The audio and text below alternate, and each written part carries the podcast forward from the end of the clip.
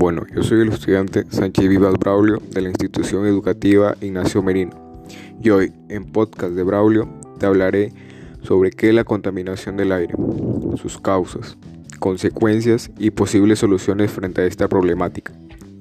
¿Qué es la contaminación del aire? Consiste en la liberación de sustancias químicas y partículas en la atmósfera, alterando su composición y suponiendo un riesgo para la salud de las personas y de los demás seres vivos. Puede tener carácter local, o sea que se ve afectado el equilibrio del planeta y zonas alejadas a las que se tienen los focos emisores. Ejemplos de esto es el tan temido calentamiento global.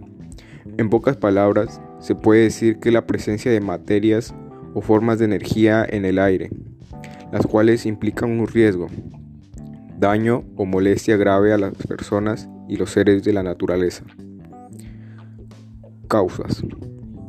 Según estudios realizados por la OMS, la Organización Mundial de la Salud, los gases de partículas PM20 han ido aumentando en los últimos años.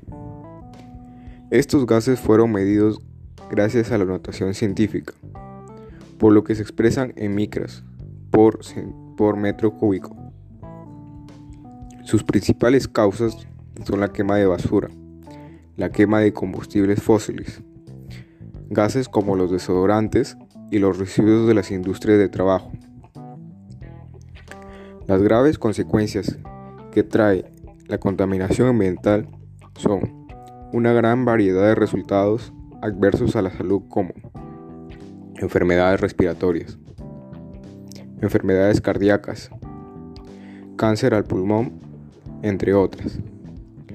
Al igual que provoca el efecto invernadero, el cual provoca una subida de temperatura de la atmósfera, que se produce como resultado la extinción de la vida en la Tierra. Posibles soluciones.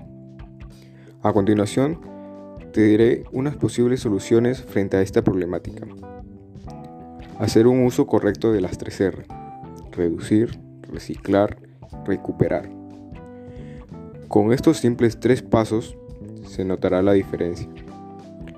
Hacer un proyecto de plantación de árboles con la ayuda de los municipios, sea, este, sea estos de cada región, y así poder purificar el aire del dióxido de carbono, el cual daña la capa de ozono.